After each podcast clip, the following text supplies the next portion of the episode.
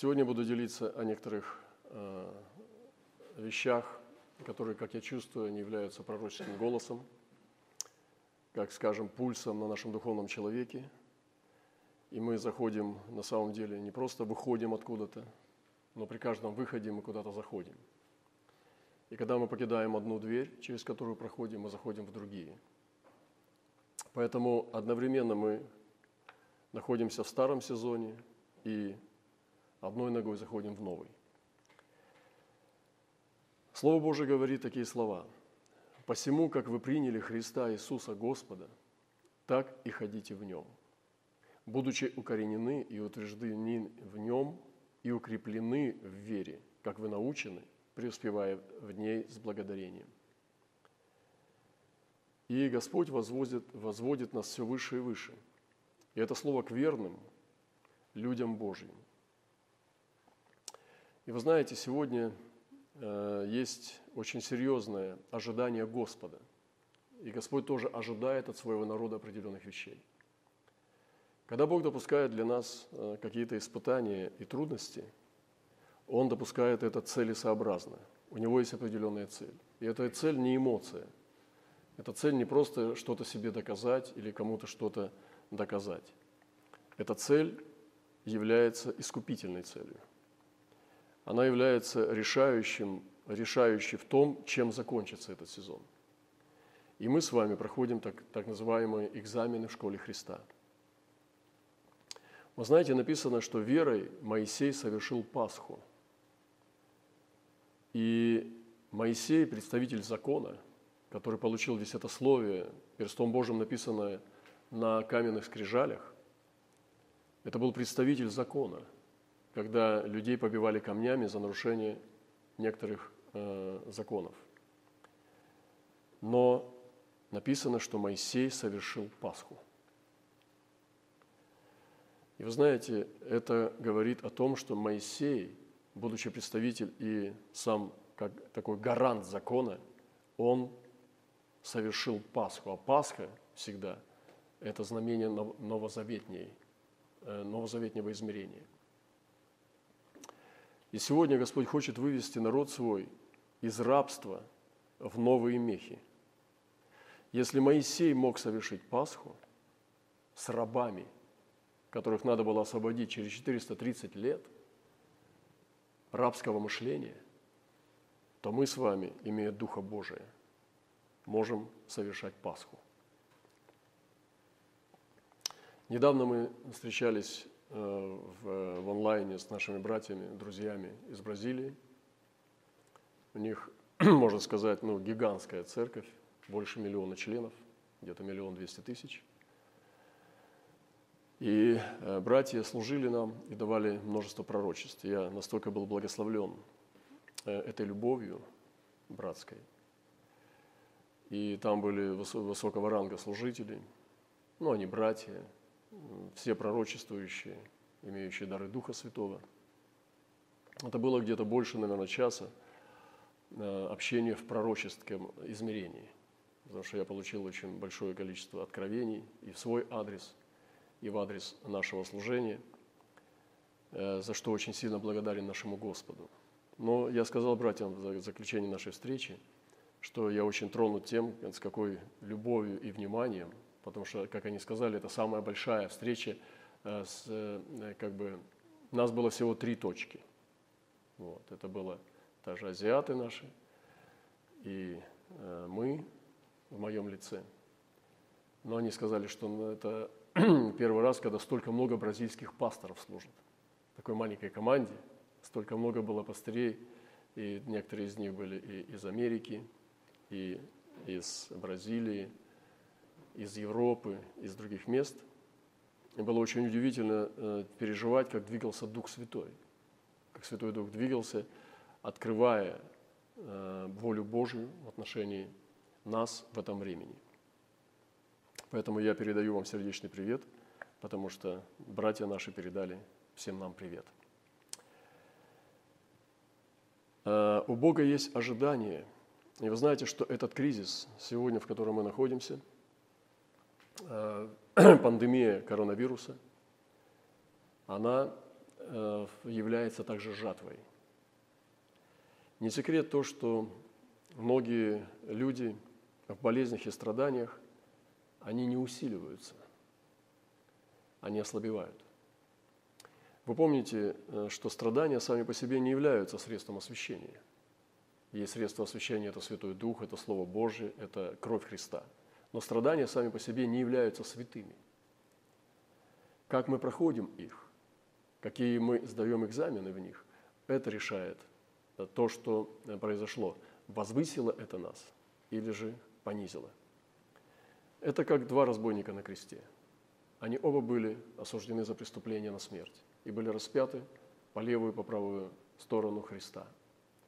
Но один из них осветился, он покаялся, за что и был взят в рай, как Христос сказал ему, ныне же будешь со мной в раю. А другой злословил и продолжал до последнего издыхания злословить Бога. Видите, сами по себе страдания, они не возвышают человека. И сегодня у Бога есть ожидание от Церкви Божьей – и Писание говорит, омойтесь, очиститесь, удалите злые деяния ваши от очей моих, перестаньте делать зло, научитесь делать добро, ищите правды, спасайте угнетенного, защищайте сироту, сдупайтесь за вдову, тогда придите и рассудим, говорит Господь. Если будут грехи ваши, как багряные, как снег убелю, если будут красны, как пурпур, как волну убелю, если захотите и послушаетесь, то будете вкушать благо земли. Если же отречетесь, и будете упорствовать, то меч пожрет вас, ибо уста Господни говорят. Сион спасется правосудием, и обратившиеся сыны его правдою, всем же отступникам и грешникам погибель, и оставшие, оставившие Господа истребятся.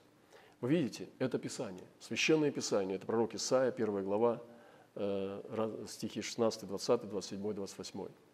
Это ожидание Господа от Израиля. И Начинается эта глава с тем, что куда вас уже бить? Вас бить уже некуда. И когда Господь наказывал Израиля, Он говорит, что сначала было куда бить. И Бог допускал одно, другое, третье испытание для Израиля, для своего народа. И Он ожидал, ожидал обращения. Но раны росли, язвы росли, а Израиль не каялся. И вот Господне сердце не выдерживает и начинает говорить через пророка Исаию. Первая глава Исаия начинается с таких слов. Подумайте, это начало пророчества, без всякого вступления. Это удивительно, что этот человек молодой начал пророчествовать с таких тяжеловесных пророчеств. Почему? Потому что Бог истинен и нелицеприятен. И вот для нас сегодня э, тоже есть ожидание Бога. Мы должны сегодня понять Его ожидание от Церкви Христовой. Мы должны понять Его ожидание от нас лично, что мы Ему дадим – пройдя через эти испытания. Вы знаете, сегодня я слушал э, книгу Откровения, и там были сказаны такие слова. Вот прошло одно горе, за ним идут еще два горя. Вы знаете, эти два горя, которые идут за одним горем, еще более тяжелые. Но как оно должно повлиять на народ? Должно ли оно так повлиять, что уже бить некуда? Или же должно вывести куда-то? И Господь говорит в конце этой главы, Сион спасется правосудием, и обратившиеся сыны правдой, всем же отступникам, грешникам погибель. Я верю глубоко, что в это время пандемии Господь ожидает от нас восстановления в Слове истины Божьей. Я верю, что Господь сегодня ожидает от нас возвращения к первой любви. Я верю, что Господь сегодня ожидает от нас полного восстановления и посвящения Христу – не как мы привыкли, а как Он повелевает. И вы знаете, если так произойдет, мы с вами приблизимся гигантским шагом к пробуждению. Проблема в том, что многие неправильно представляют пробуждение. Они представляют себе стадионы, они представляют себе захваченные города, э, ну, правительство у ног Иисуса, вместе с пасторами, популярность, известность и так далее. Но представьте себе, что будет все не так. Что будете делать вы? Разочарованы, будете продолжать гнуть свою линию? Или же вы будете смиряться и принимать Божью точку зрения? И нам сегодня нужно смириться. Нам сегодня нужно сокрушить свое сердце, чтобы дойти до трепета перед Божьим Словом. Это самое безопасное место и самое безопасное состояние Божьего человека. Я хочу тоже э, еще одним откровением поделиться, где было сказано о том, что было сегодня уже послано откровение, и очень интересно то, что там было показано, как э, многие, э, так скажем, э, атакующие демоны атаковали церковь и братьев-сестер, и многие были покусаны. Но был призыв продолжать идти и, несмотря на это, продолжать служить Господу. Вы знаете, это удивительно, каким образом нас Господь укрепляет и благословляет, чтобы мы могли укрепляться этими откровениями. Я так благодарен за то, что Святой Дух открывает вовремя и точно. Как будто дикие собаки покусали братьев и сестер, и многие страдали сильно. Со стороны многие стали говорить, вот говорили вам не ходить и вести тихий образ. А теперь что? Посмотрите, как вам плохо. Человек Божий сказал, это не к смерти, но к славе Божьей. Да будет прославлено имя Господне век. И люди со стороны замолчали, наблюдая, что же будет происходить дальше. Но знаете, меня все время удивляли, хотя не очень сильно, но все время удивляли люди все равно, те, которые наблюдают, как же, что же случится с церковью. А я скажу вам, что случится с церковью. Истинная церковь победит. Только победит без этих людей. Потому что наблюдатели, которые со стороны наблюдают, что будет происходить, они не получат эту награду. И сегодня слава нашему Господу, что мы можем стоять и твердо следовать за Ним. Я хочу тоже провозгласить еще дальше пойти и коснуться такой темы, как очень важно, чтобы мы не боялись болезни. Не боялись. Мы должны вести себя благоразумно. Мы должны себя вести э, мудро, но мы не должны бояться. Как только мы позволим страху зайти в наше сердце, мы пойдем ложным путем. Мы будем в рабстве, потому что страх порабощает. И в страхе есть мучение. Человек, который боится, он все время мучается. Он живет в мучении. Он перестает быть самим собой. Он перестает э, развиваться как личность он деградирует, потому что он боится. Вы помните, что происходило, когда Голиаф поносил Израиль? Он выходил утром и вечером и просто злословил. Представьте себе, когда такой крик с горизонта, он поносит не только Израиль, не только тебя и твою семью, он поносит Бога, которому ты служишь. И все подавленные мужи, которые физически сильные, физически мощные, которых опыт за плечами воин, они молчат и прячут глаза друг от друга. Представьте себе, какой дух там царил. Дух позора, дух бесславия. Царь отвлекал разговорами, но тот перебивал, и крик заглушал их разговоры.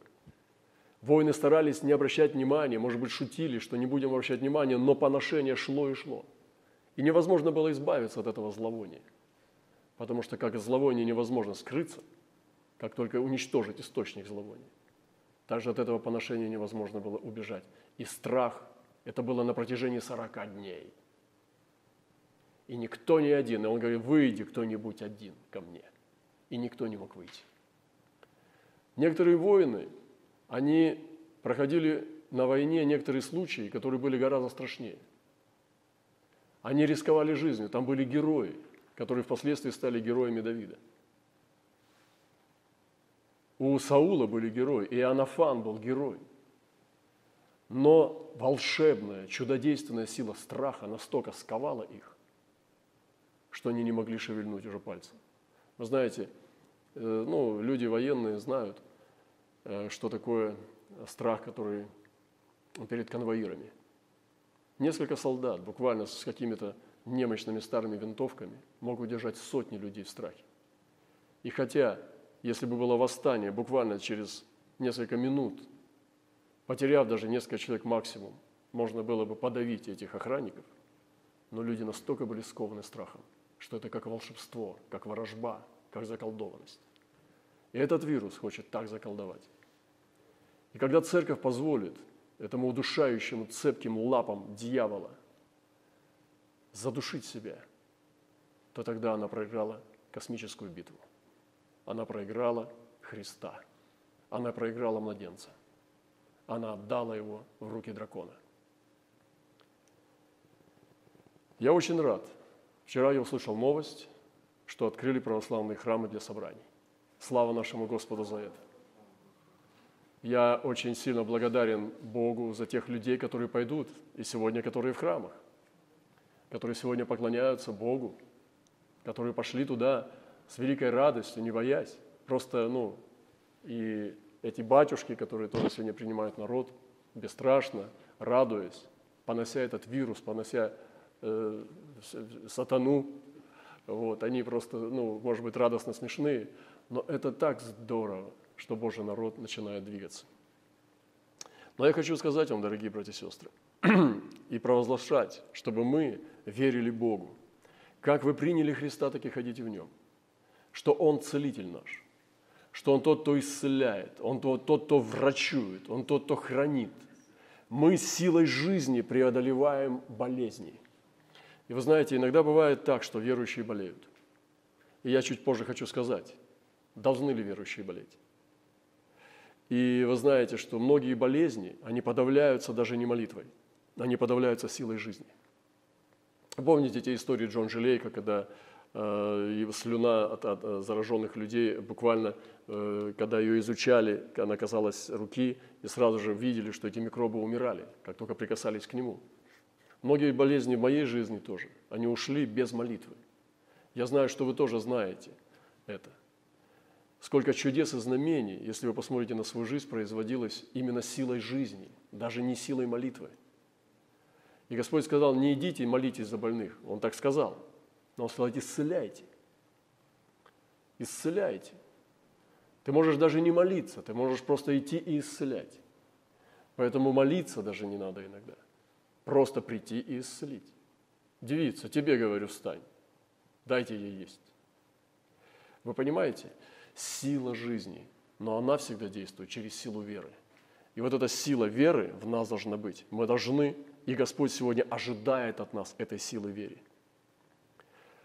Сегодня я хочу сказать, что именно на тему э, «Должны ли верующие болеть?»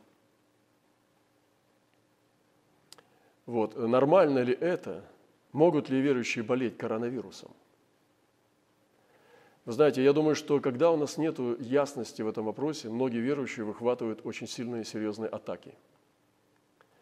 Господь сказал, однажды согрешившей Адаму и Еве, Еве сказал, жене сказал, умножая, умножа, умножу скорбь твою в беременности твоей, в болезни будешь рождать детей, и к мужу твоему влечение твое, и он будет господствовать над тобой. Существует такая, знаете, Э, ну, такая форма веры, когда, ну, так называется, у Христа за пазухой. Когда, если ты верующий, если ты правильно веришь, то у тебя все должно быть по маслу. Если ты правильно ходишь с Ним, если ты веришь по-настоящему правильно, то тогда ты не должен болеть, ты не должен нуждаться, у тебя должно быть все гладко, хорошо с людьми, и, в общем, все должно быть, ну, как такое, знаете, счастье. Ты должен быть счастливым человеком. Но вы знаете, это не похоже на апостолов. И как апостолы жили, как Павел жил, у него не было счастья семьи, его жизнь э, закончилась мученически, он имел болезни, жало в плоти своей. Что бы там ни говорили странные теологи, там написано, что э, искушение в плоти у него было. И ангел сатаны удручал его. И очень часто он переживал сильное удручение по плоти. Возможно, это была какая-то очень такая явная болезнь, потому что Галатам он пишет, что вы готовы были исторгнуть очи свои ради меня, но не возгнушались мною. То есть, возможно, эта болезнь вызывала даже, э, что это могло быть возгнушать по отношению к нему. И он хвалит их, что они прошли это испытание, его болезнью. Он пишет о Епафродите, он пишет Тимофею, о его желудке и так далее. И жене он сказал, а жена здесь прообраз церкви, что ты будешь в болезни рождать детей. Я сегодня ни в коем случае не рекламирую болезни. Я хочу сегодня взять в удел тех, кто переживает трудные времена. И если вы подхватываете болезнь и даже коронавирус, сегодня очень много верующих, которые тоже подцепили коронавирус, вы не должны смущаться. И я докажу вам по Писанию, что это нормально и что это даже лучше, чем пройти просто так. И сказал Господь змею, за то, что ты сделал это, проклят ты перед всеми скотами и перед всеми зверями полевыми, ты будешь ходить на чреве твоем и будешь есть прах в дни жизни твоей, и вражду положу между тобой и между женой, и между семенем твоим, между семенем ее, оно будет поражать тебя в голову, ты будешь жалить его в пету. Поражение в голову змея – это ответ на жало в пету. И все, что может делать змей, это жалить в пету. Но если мы позволим ему поразить нас в голову, то тогда мы проиграем битву. Мы молимся за исцеление. Я молюсь за исцеление. Я верю в исцеление. У нас есть елей, мы помазываем елеем и изгоняем болезни бесов. В моей жизни мне приходилось исцелять людей, воскрешать людей. И в моей было жизни воскрешение из мертвых э, от неизлечимых болезней. Иногда я поднимал людей в присмерти прямо на улицах, которые были в коме или же были под эпилептическим ударом. И это были невероятные вещи. Но я сегодня хочу сказать, что это не какая-то магия и не какая-то однозначная тема. Эта тема может быть тема креста. И твой Иисус сегодня, Он с ранами или нет? Что сегодня происходит? Сегодня, когда верующие проходят через некоторые испытания и получают даже вирус, возникают разные вопросы – и существуют разные сказки о неприкосновенности христиан. Но могут ли христиане болеть коронавирусом? Да, могут. В Евреям в 11 главе написано, я не буду все читать, но давайте зачитаю э, несколько стихов. «Угошали силу огня, избегали острия меча». Вот это они делали, да? Коронавирус. Мы изгоняем тебя, мы гасим тебя. Укреплялись от немощи. А вот уже тут интересней. Хм. Укреплялись от немощи. Хорошо, значит, немощь была. Были крепки на войне, прогоняли полки чужих, жены получали умерших воскресшими. То есть невероятно. Но иные замучены были, не приняв освобождение. А с этими что делать? А что делать с Исаией перепиленными пилой? А что сделать с теми, которые умерли от болезни или от рака? Как наш дорогой мой учитель, это один из моих отцов духовных, Берт Ланденом, о котором мы недавно говорили. Он умер от рака всю жизнь с молодости он боролся, у него было три серьезнейших схватки с раком. И в конце, в глубокой уже, ну, когда он уже был стар, в старости, он умер именно по причине рака. Для меня это абсолютно нормально и понятно, потому что столько людей были исцелены от рака через него. Многие мужи силы, веры, многие из них тоже имели заболевание. И я не буду касаться имен сейчас, чтобы не вызывать бурю, негодование – но тем не менее, я спускаюсь ниже. Иные замучены были, не приняв освобождение, дабы получить лучшее воскресенье. Другие испытали поругания, побои, также узы, темницу, были побываемы камнями, подвергаемы пытки, умирали от меча, скитались мило тех козьих кожах, терпя недостатки, скорби, озлобления. Те, которых весь мир не был достоин, скитались по пустыням горам, по пещерам и щелям земли, и все сии свидетельствованные вере не получили обещанного – не получили обещанного. Что же им было делать?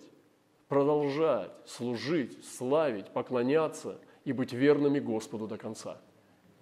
И сегодня не секрет, что ну, огромный процент христиан, они не получили исцеления от болезни. И дело не только в их плохой вере, не только в их недостатке веры. Я помню, мы учились в колледже, когда в Москве. Там был один такой профессор. Он находился в служении в группе э, Орла Робертса, одного из величайших евангелистов, исцеляющих евангелистов XX века. И он говорит, это было удивительно, когда однажды они молились за 10 слепых. И часть слепых исцелилась, а часть нет. Он навещевал их, он наставлял их всех одинаково. Все полыхали, в глазах полыхали огнем, что не все верят. Все исповедовали э, перед ним слова веры. Но часть людей исцелилась, а часть нет. Вы знаете, мы иногда хотим ответить на все вопросы. Но мы не знаем всего. Мы должны доверять Богу. И Павел продолжал служить. И когда он молился Богу трижды о том, чтобы Бог удалил ангела сатаны, удручающего его по плоти, это жало было в плоти, в плоти, жало в плоти, то тогда Господь сказал «довольно». То есть, другими словами, не молись. Эта молитва не будет отвечена. Ты будешь жить с этим всю жизнь. Поэтому научись жить с этим. И сказал Павел, поэтому я благодушествую. И я радуюсь, что моя сила, сила Божия совершается в немощи. И поэтому я благодушествую и радуюсь. То есть Павел принимает решение жить с этим и служить с этим. Не жить вечно истерично, ожидая, когда же наконец-то произойдет избавление, а прямо сейчас принимать стратегию, решение служить вот этом состоянии. Я считаю, что это очень мощная сила боевых искусств, духа. Причины, почему да, почему верующий может болеть коронавирусом. Потому что он не счастливчик. Иисус, я докажу вам несколько вещей. Во-первых, потому что Иисус был муж скорбей, изведавший болезни. Писание говорит, что Он понес наши немощи и болезни на себе – если бы он их не изведал, если бы он их не испил, он бы не был мужем скорбей и болезней. Он был муж, изведавший болезни. Иисус Христос – мой пример, мой Господь. Почему бы мне не изведать их, если Бог допустит мне? Неужели моя вера от этого будет падать? Неужели печалью покроется мое сердце? Неужели я буду копаться в чем-то, что меня будет убивать? Я приму это и буду жить дальше. И буду стараться изо всей силы служить, да поможет мне Бог. Во-вторых, почему да? Потому что апостолы имели скорби и несли их. Я уже говорил о примере Павла, о примере Тимофея, о примере о примере сотрудников Павла, которые были многократно при смерти, в болезнях и иногда уходили в вечность. В-третьих, история имеет людей, героев веры, имеющих болезни, но победивших их. И сегодня мы слышали тоже недавно о Спержине, как он прямо посредине пандемии – находясь в глубине, прямо в центре эпидемии Лондоне, он продолжал служить людям, ходя по квартирам, служа, хороня, священнодействуя. И потом он сам зацепил это. Сделали, это, сделалось, сделали ли это его не святым или грешным? Подцепил он потому, что у него неправильная вера была? Или потому, что он не соблюл технику безопасности? А я скажу вам, а как люди, соблюдающие великую технику безопасности в президиумах, на высших уровнях власти, прямо посреди медицинских учреждений, зная, имея самые высокие технологии, как от него освободиться, подхватывают его. Можно ли их обличить, что они такие нерадивые глупцы, которые зацепили этот вирус? А что вы скажете о том, что в одной семье у мужа находят, а у жены нет? У матери находят, а у ребенка нет. Мы не знаем всего, но мы должны быть готовы ко всему. И я считаю, что вера, которая готова не ко всему, это еще не вера. Поэтому для меня люди, которые проходят определенный этап и опыт и выходят победителями, гораздо ценнее и богаче, чем те счастливчики лаки, которых это не затронуло. Что они мне могут рассказать о жизни? Что они мне могут рассказать о боях, об опыте, об этих шрамах, ранениях, о том перенесенном страдании, как они прошли через это? Ничего. Они мне могут сказать, как они сохранили свою жизнь, оставшись счастливчиками. Дайте мне людей, которые прошли скорби и страдания, и я увижу в них Христа. Поэтому давайте освободимся от поверхностного христианства, которое совершенно делает нас безвкусными, бесцветными и э, дешевыми. Вы знаете, когда человек проходит через это, он получает награду. Давид пишет, «Благо мне, что я пострадал ибо ныне повеление Твои храню». Вот как побеждали смертоносные болезни, сейчас побеждают. Почему? Там, где прививают от оспы, да, маленьких детей. Уже, ну, как бы, я привитый, у меня есть метки на плече. Спасибо Советскому Союзу за эту благодать. Эта болезнь никогда не коснулась нас. Этого хватило на всю жизнь. Вы знаете, что некоторые болезни, там, как корь там, или еще другие, я не сильно специалист, но человек, который болеет иногда некоторыми, это тяжеленные болезни, смертельные болезни, но если он их переносит, он уже все. Он как бессмертный, непотопляемый, а огнеупорный. И вы знаете, что в этом-то и заключается вот этот секрет медицины, прививка. А как она работает? В чем ее секрет? Это дать малую дозу. Малую дозу этой болезни, чтобы иммунитет поднялся и сожрал этот вирус, и потом держал себя в тонусе против него. То есть научился различать его лик и нокаутировать его насмерть. В этом заключается секрет. Медики обнаружили этот ключ, и э, благодарность им за это. В этом же также и в духовном мире. Когда мы проходим через какой-то опыт страданий, когда мы проходим через опыт войны, мы выходим оттуда победителями, но даже если пораженными, но потом поднимаемся снова, мы имеем несказанный опыт.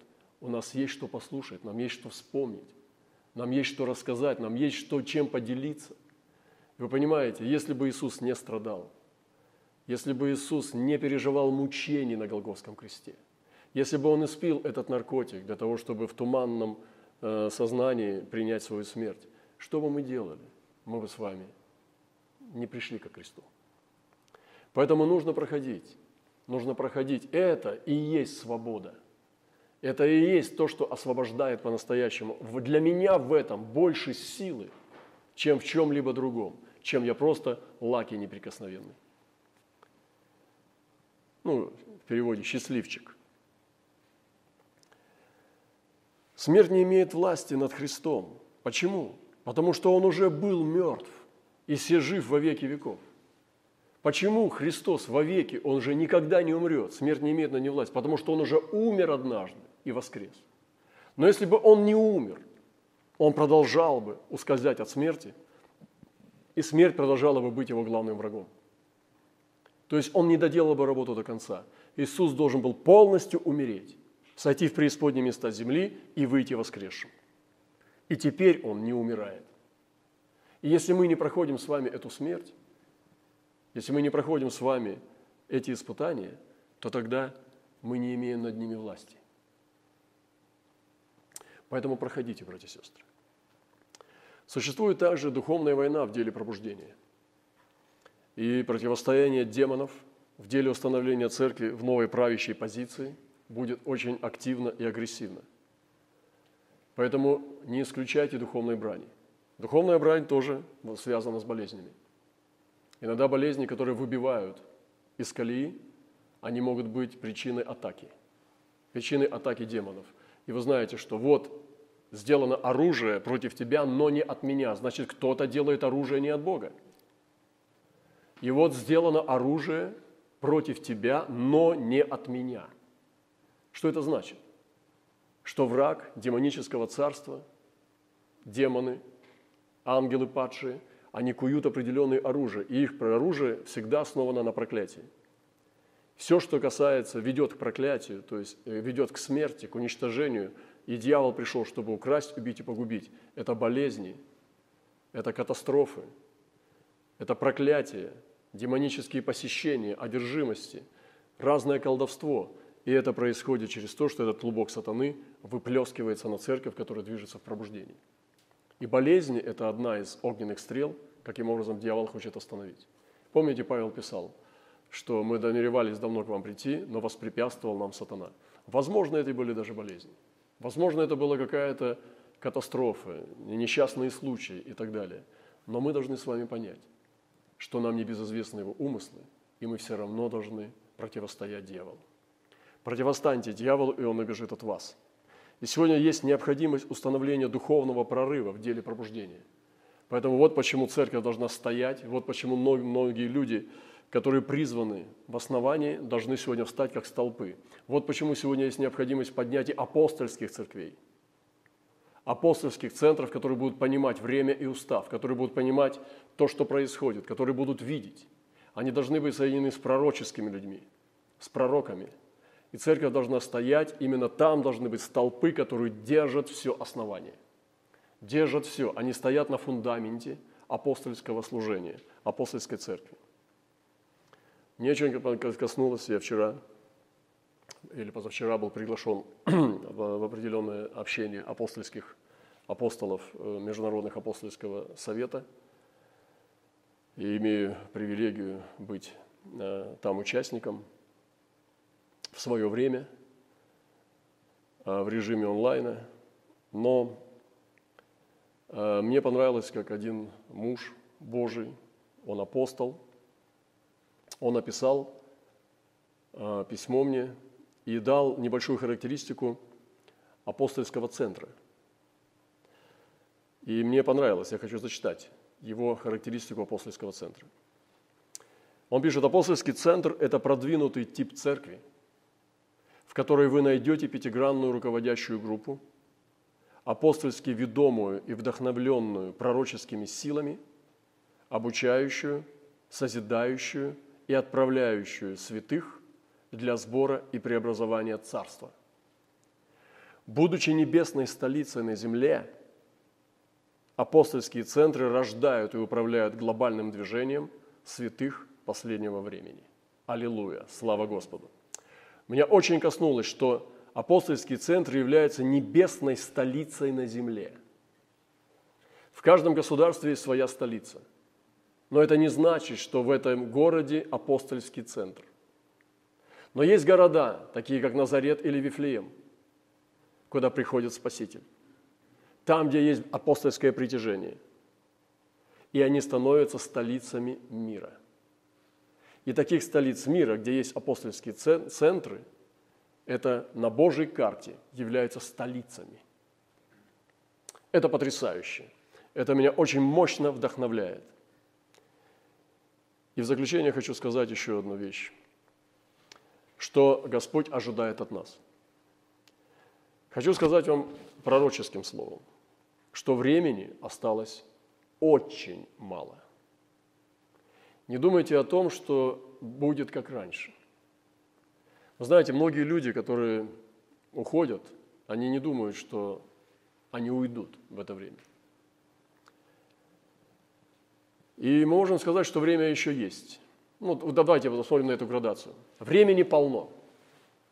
Есть такая позиция. Особенно так думают часто молодые люди или люди с возможностями. Но Господь сказал к таким, смотри, в эту ночь придут, заберут у тебя дыхание из ноздрей, и ты не успеешь ничего сделать. То есть его понимание о времени было совершенно противоположное, чем как думал Бог. Есть время, люди относятся ко времени, такая позиция, время еще есть. Ну хорошо, когда есть время, в принципе, можно не торопиться. Есть позиция, когда времени уже немного. Есть времени мало, а есть времени очень мало. И я хочу сказать, что в моем сердце есть чувство, что времени очень мало. Писание говорит такие слова. И времени уже не будет. Вы представляете себе? И там даже есть такое, что мера человеческая равна такая же, как и мера ангела. То есть мера человеческая, и нам нужно понять, что наша мера времени должна соответствовать мере ангела. Молитесь об этом, чтобы наше понимание времени было такое же, как у Бога. И есть цитата из Библии буквально, что времени уже не будет. И вот сегодня, что нам нужно делать, чтобы поспешить? Когда времени становится очень мало, тогда надо очень спешить. Когда времени очень мало, в отличие от того, когда есть время, ты можешь сфокусироваться только на самом главном, на самых главных делах. Вы понимаете? Когда времени мало, ты не будешь заниматься, ну, девушки, ты не будешь красить ногти, когда ты опаздываешь на самолет. Потому что ты опоздаешь. Ты потеряешь что-то более существенное, чем эту частность. И чем меньше остается времени, тем больше мы должны сфокусироваться на главных вещах. И если кто-то из вас наблюдательный и мудрый, вы видите, что время обманывает нас каждый день. Оно очень хитрое, оно очень лукавое. И Писание говорит, дни лукавы. И ты видишь, как оно растягивается, а потом сжимается, как оно обрушивает на тебя э, уже э, как бы безысходность, необходимость, и потом снова ускользает, и ты не можешь угнаться за ним. Есть другой тип жизни. Это хождение по духу. Это высший тип жизни. И сегодня нужно поспешить, дорогие братья и сестры и друзья, поспешить, приготовить и очистить душу. Представьте себе, что пройдет эти месяцы да, ну, тяжелых испытаний. Я думаю, что многим из нас, большинству подавляющему людей на земле сейчас трудно. Особенно те, которые заботятся о семьях, те, которым не просто выживать, не просто зарабатывать пропитание, там, да, проживание для своей семьи и так далее. Это ну, сложная жизнь. Но что с нашей душой? Представьте себе, что пройдет этот коронавирус и даст Господь нам какую-то передышку, хотя мир уже не будет прежним. Все будет уже другое. Но все равно мы выйдем с вами, и представьте себе, что ваша душа так и не очистилась. А для кого-то она больше еще засорилась. А для кого-то она еще больше обросла суетой. Она еще сильнее ослабела в Господе. Вы представьте себе, какая катастрофа – что такие испытания, страдания, которые пришли на церковь, они вас откинут назад вместо того, чтобы приблизить к Богу. Это же ужасно. Я считаю, что это полная фиаско. Это катастрофа. Поэтому нам нужно поспешить. В соответствии с тем, что времени немного, нам нужно поспешить очистить душу. Очищайтесь, освещайтесь, приготовляйте свою душу к сретению Господа. Следующее. Нам нужно поспешить примириться. И некоторые наши отношения друг с другом, они очень холодны или осквернены и так далее. Мы этим манипулируем или же просто запускаем это. Но вы знаете, что отношения – это вообще-то самое дорогое после отношений с Господом. Потому что нас будут помнить через отношения. Как мы относились друг к другу. Нас не будут помнить по одежде, по внешности. Нас будут помнить по отношениям. И поэтому сегодня нужно поспешить наладить наши отношения. Это очень серьезно. Это как дыхание, как стук сердца. Отношения. Нам нужно поспешить благовествовать. Потому что мы говорили, что если мы не благовествуем, то, наверное, мы не пробуждены – мы не можем быть достаточно духовны и не благовествовать. Если мы не благовествуем, не делимся с людьми о Господе, значит, мы еще нуждаемся в пробуждении. И, конечно же, творить дела милосердия. Нам тоже нужно поспешить благочестию, истинное благочестие, презирать вдов и сирот и хранить себя неоскверненными от мира. Поэтому поспешим делать это. Пусть Господь благословит нас, дорогие братья и сестры. И вот эти вот я хочу заключить сейчас, завершить свое небольшое э, слово о том, что там, где написано «они победили кровью Агнца», как невесте сегодня спастись? Написано, они победили кровью Агнца, словом свидетельства не возлюбили души до смерти, но горе живущим на земле и на море, потому что к вам сошел дьявол сильной ярости. Когда дракон увидел, что низвержен на землю, начал преследовать жену, которая родила младенца мужского пола – и дали были жене два крыла большого орла, чтобы она летела в пустыню. В свое место от лица змея, там питалось продолжение времени, времен и полувремени. И пустил змей с пасти своей жены, как реку, воду, как реку, чтобы увлечь ее э, рекой. Но земля помогла жене, И разверзла земля уста, и поглотила реку, которую пустил дракон из пасти. И рассверепел дракон на жену, и пошел, чтобы вступить в брань с прочими от семени ее, сохраняющими заповеди Божьи, имеющими свидетельство Иисуса Христа. Как невесте спастись? Сегодня время – это бежать, э, быть в пустыне. Душа невесты, она должна научиться быть в пустыне. И представьте себе, когда жена бежала в пустыне от дракона и от этой мутной воды, которая была послана из пасти дракона, а именно сейчас эта вода идет из пасти дракона, как она должна была проводить время в пустыне? Вы знаете, можно по-разному увидеть. Если бы немножко вот так вот по э, воображение включить и посмотреть, чем она занимается. Одна, один тип – это сидеть в пещере, найти в пустыне пещеру, может быть, как Агарь, и плакать и просто трястись от страха и ждать, когда это все пройдет, когда пандемия пройдет, как многие сейчас и делают. И некоторые невесты так себя ведут. Может быть, другой тип – это просто сидеть и ждать, когда все это закончится. И третий тип – продолжать служить Господу в пустыне, как делали это пустынники. Продолжать поклоняться Ему, продолжать общаться в Слове Божьем, продолжать усиливаться в Господе, продолжать вещать в Божию людям пустыни – продолжать вещать в этот мир, продолжать из, из, изобретать стратегии, каким образом из пустыни можно устанавливать апостольское служение. Вы понимаете? И можно увидеть разные типы этих невест. Как проводит свое время жена в пустыне. И сегодня церковь похожа на жену в пустыне. Она действительно изолирована. И вот она обрела два крыла большого орла. Земля, она помогает жене. Земля – это творение. И мы говорим сегодня о соединении с творением, не о поклонении творению, а о соединении с творением, о земле. Мы говорим о небе, об источниках. Мы говорим о творении, о, соеди... о гармонии с творениями. Мы говорили о трех гармониях, как мы, с собой, с ближним, с Богом. Но мы говорим о четвертой гармонии, гармонии с творением. Потому что мы уничтожаем сегодня землю, на которой мы живем. И когда мы соединимся на четвертом уровне, гармонию с творением – то тогда земля будет нам помогать. И земля помогла жене, потому что они были соединены с одним Творцом.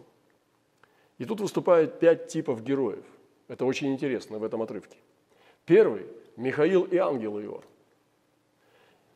Братья и сестры, я верю, что мы его народ, и нам помогает Михаил и ангелы его. Потому что Михаил и ангелы его – это те, кто убивает и сокрушает красного дракона.